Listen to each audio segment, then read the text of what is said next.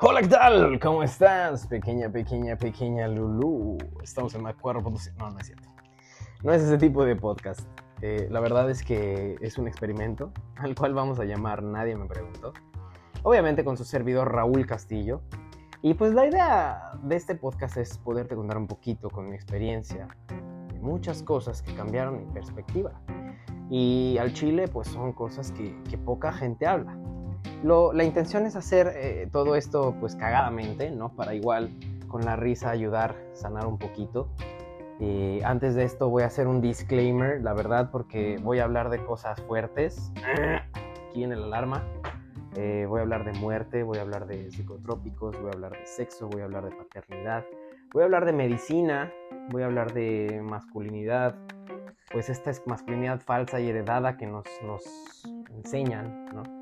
Así que pues si te ofendes fácilmente, pues no, no va a ser tu podcast. Uno de los primeros temas que, tocaré es el ir a terapia y de cómo yo iba pues con este prejuicio, ¿no? De, pues para qué voy a ir a terapia, no, se loca. O sea, es más, yo me acuerdo que es hasta súper heredado porque yo le platicaba a mi papá hace dos años. Oye, papá, pues mira, yo empecé a ir a terapia. La primera pregunta que me hizo fue como, ¿y para qué vas? ¿O, o qué hiciste? ¿no? Y pues la verdad es que pues, yo estaba muy cegado y gracias a mi esposa pues empecé a ir. Y gracias a ella, porque si no de plano de verdad ni iba.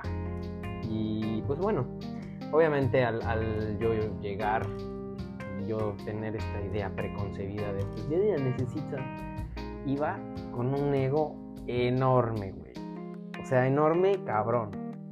Como, como la caca que te avientas cuando vas a los tacos. Perdón, sí, sí, sí. Perdón, sí, voy a hablar de caca, voy a hablar de muchas cosas también más repugnantes, pero lo tenía que decir. Como esta madre que te avientas cuando vas a los tacos después de la peda, que hasta te quitas la playera, güey, y, hasta se te pone la piel chinita, que dices, va a haber vergas. Así de grande, así, así de grande, que hasta duele. Pero bueno, venía con una honestidad brutal. ¿No? Venía con, ganas de, pues de que lo que fuera que tuviera no me, no me afectara más, ¿no? De ver a este güey, al ego, ¿no?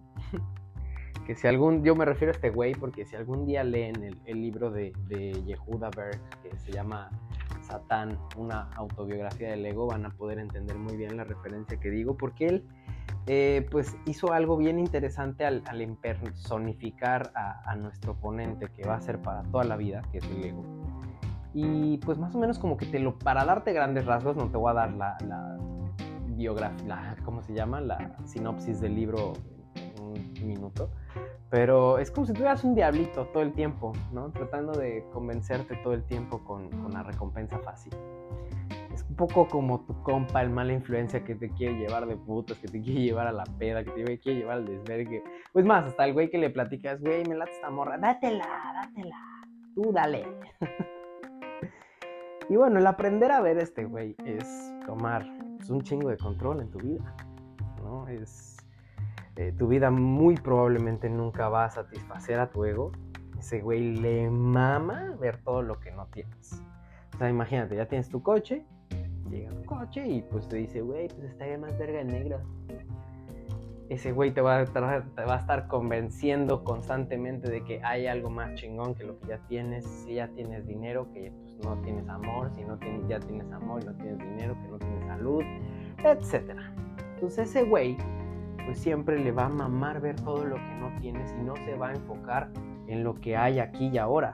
O sea, ese güey te va a estar o tormentando con las madres que vienen al futuro y te va a estar angustiando, o te va a estar torturando con todo el drama que hubo en el pasado. Entonces, si ese güey, pues que todo te va a decir que no, pues ¿cuál es la intención de hacerlo feliz? Suena medio pendejo si quieres, ¿eh? Pero entre más te convenzas y más digas, yo estoy chido, yo no puedo, yo estoy bien, no lo necesito, más agarrado de los huevos te trae, la verdad. Y pues bueno, afortunadamente yo fui a dar con una terapeuta que pues me reta mucho. Yo me reta mucho porque pues obviamente iba con el ego hasta arriba. Pero que también me apapacha bastante cuando se necesita. Yo la verdad es que sí les recomiendo que si están considerando ir a un proceso terapéutico, que pues dejen un poquito de, pensar y, se comiencen, a sentir.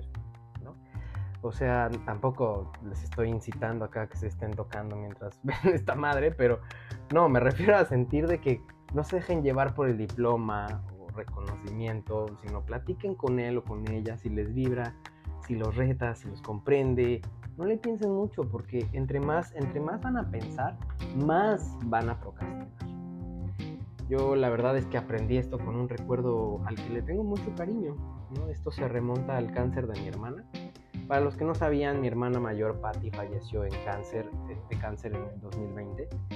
Ella pues le detectaron ya una etapa 4 en los ovarios y pues tenía la duda de ir o si no ir a la quimioterapia, pues ya, o sea, al ser etapa 4 pues había muy poca probabilidad, entonces ella decidió hacer pues terapia alterna, ¿no? no irse por la quimioterapia y la verdad es que le agradezco muchísimo eso y gracias a eso ahorita me estás escuchando.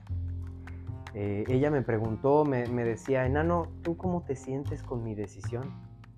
Y yo lo primero que le dije, le dije, güey, yo creo que deberías de ver un chingo de especialistas, un chingo de doctores, y no sé qué. Me interrumpió, me dijo, es que eso es lo que crees, no te estoy preguntando lo que pienso, lo que piensas. Te estoy preguntando qué sientes. Verga, en ese momento me desarmó.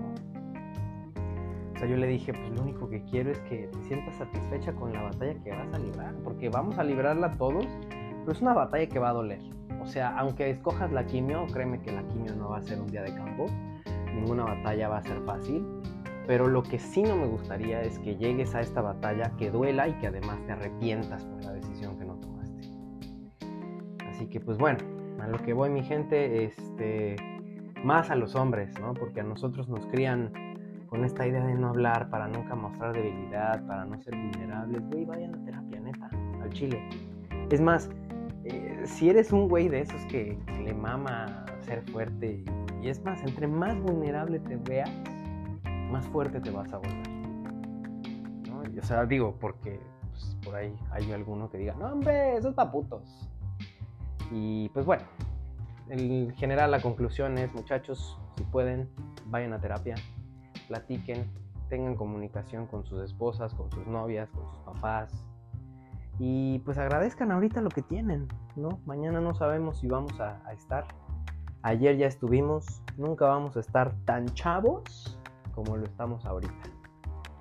Así que bueno, si te gustó, dale un compartir, compártelo a alguien.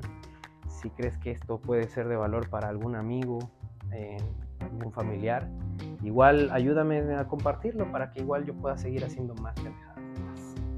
Te mando un abrazo, espero que te vaya excelente en tu semana. Nos vamos a ver el próximo lunes con otro episodio de Nadie me preguntó.